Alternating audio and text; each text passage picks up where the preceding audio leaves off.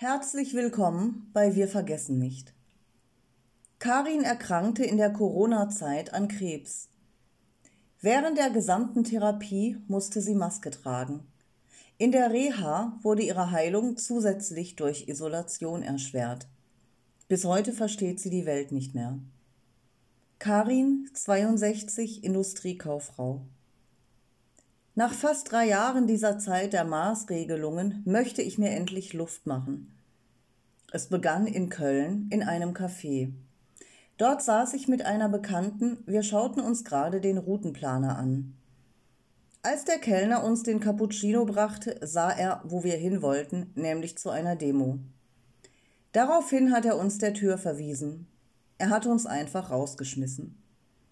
Im Laufe dieser drei Jahre habe ich zwei schlimme Krankheiten entwickelt, obwohl ich ungeimpft bin. Einer der Ärzte meinte, gerade ich müsse mich unbedingt impfen lassen, das wäre lebenswichtig, weil mein Immunsystem ja ohnehin schon geschädigt sei.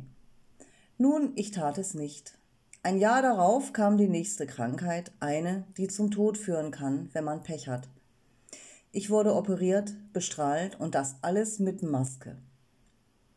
Danach kam ich in die Reha, wo ich wieder die ganze Zeit Maske tragen musste, sogar beim Sport. Die Tische in der Reha wurden mit Glasscheiben vom Nachbarn abgeschottet, so dass man kaum Gespräche führen konnte. Und nach den sportlichen Anwendungen hätte man sich gerne mal zusammengesetzt, aber jede Unterhaltung durfte nur mit Maske stattfinden. Jede Woche war ein Test fällig. Das war im November 2022 wie ich diese Maske gehasst habe. Sie hat jeglichen zwischenmenschlichen Kontakt verhindert. Dabei ist die Isolation doch der Grund gewesen, meiner Meinung nach, warum ich vielleicht krank geworden war. Diese ganzen Schikanen, das nicht mehr dazugehören, die Ausgrenzungen selbst innerhalb der Familie, lasteten schwer auf mir. Ja, und dann kam mein Onkel ins Krankenhaus. Ohne Test kam man da nicht hinein, auch als Besucher nicht.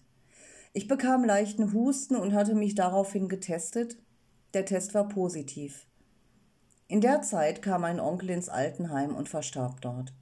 Ich konnte auch dort nicht hin. Die Zeit bis zur Beerdigung dauerte, weil die Todesursache nicht feststand. Ein Tag vor der Beerdigung war mein Test dann wieder negativ. Das muss man sich mal vorstellen. Ich hätte noch nicht mal zur Beerdigung meines Onkels gehen dürfen.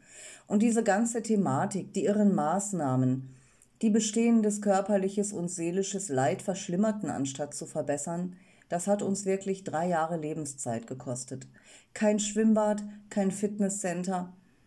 Und dann kommen die jetzt damit an, dass die Krebserkrankungen in der Corona-Zeit aufgrund von zu wenig Bewegung zugenommen haben. Mir fehlen auch heute noch die Worte. Man ist also selbst schuld, wenn man Krebs bekommt. Wegen der Bewegung, die uns jahrelang verboten wurde. Ich kann diese Welt nicht mehr verstehen.